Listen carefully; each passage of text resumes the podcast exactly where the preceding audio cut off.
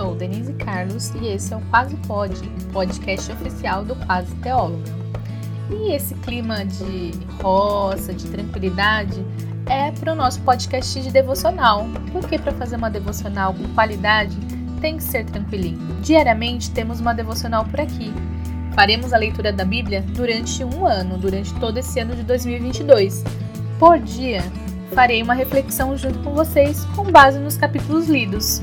Vamos lá?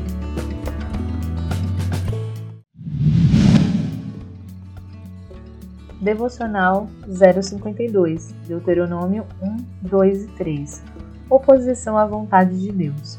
Começamos hoje mais um livro, o de Deuteronômio, e é uma alegria diária poder dividir com vocês o meu que já virou o nosso devocional quero destacar os versículos 2 e 3 do capítulo 1.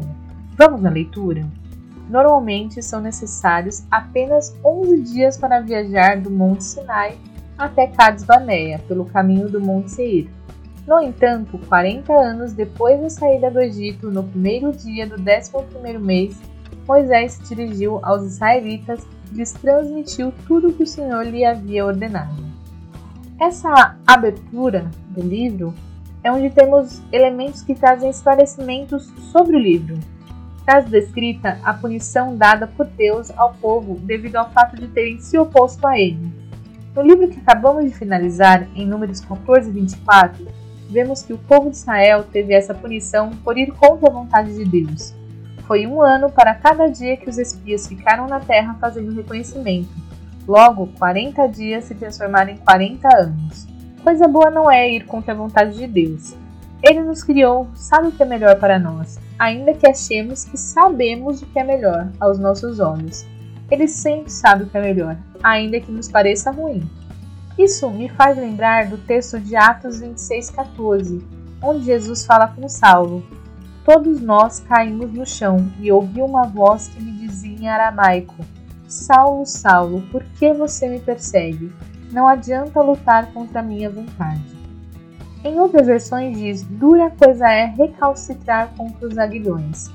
Aguilhão é uma ponta de ferro fixada no bastão, como se fosse uma lança, normalmente usada para tocar o boi em um caminho reto, na direção necessária a seguir. Recalcitrar é demonstrar resistência para obedecer. Ir contra o aguilhão é um caminho de sofrimento, pois a ponta furaria a carne, concluímos que ir contra a vontade de Deus é um caminho de dor e sofrimento.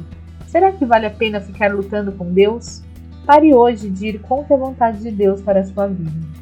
E essa foi a reflexão de hoje. Vem refletir conosco durante todo esse ano. Segue o Quase Pode, se inscreve no Quase Teóloga no YouTube e me segue no Instagram, arroba Quase Teóloga D. Assim você não perde nadinha. E não esquece, até amanhã! Esse podcast foi produzido e editado por Denise Carlos, Quase Teóloga Produções.